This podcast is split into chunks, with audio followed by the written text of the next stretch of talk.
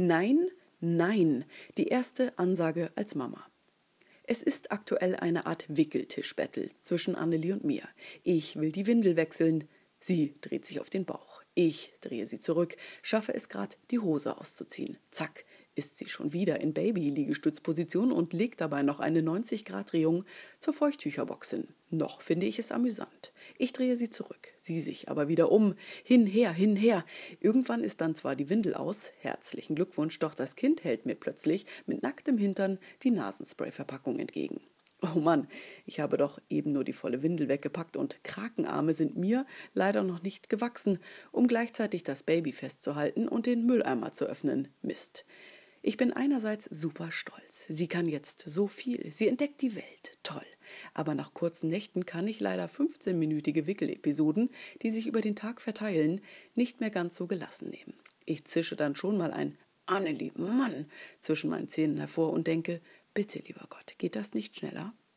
Ich frage mich, ab wann sollte man eigentlich das Wort Nein einführen? Jetzt schon?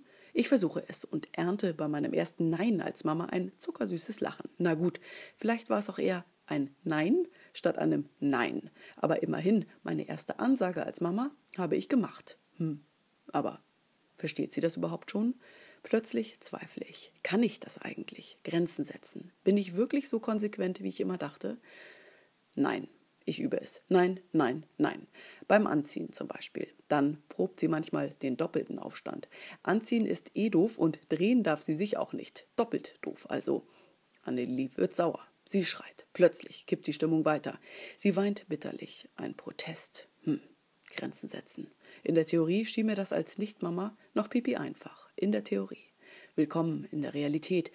Ich nehme meine Kleine in den Arm und drücke sie. Sie ist ja auch gerade mal sechs Monate alt.